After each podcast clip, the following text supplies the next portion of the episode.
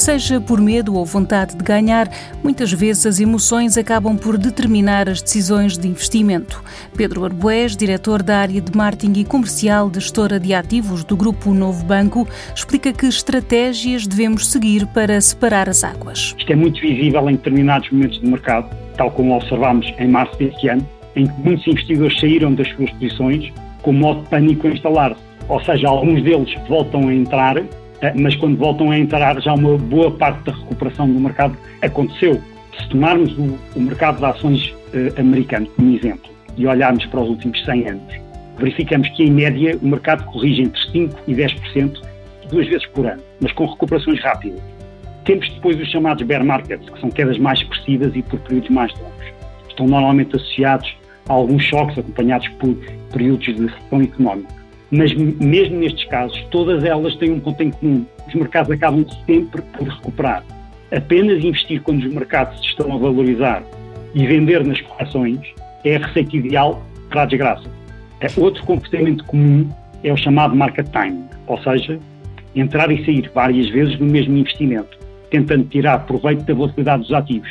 Apenas por mera sorte, vamos conseguir acertar nos picos mínimos e máximos desses ativos.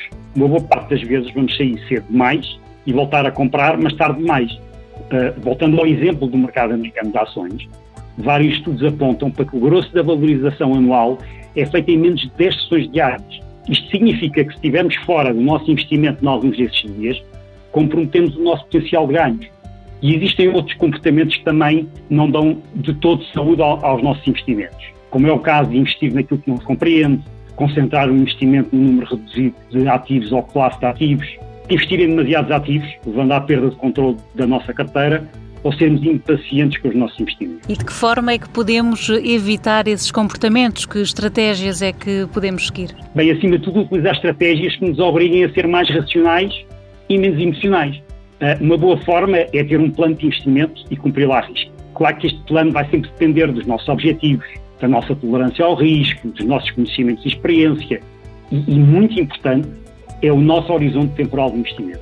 É fundamental investir ao longo do tempo, mesmo em momentos de incerteza. A volatilidade faz parte dos mercados, devemos aceitá-la naturalmente. Aproveitar as correções para investir e não para desinvestir.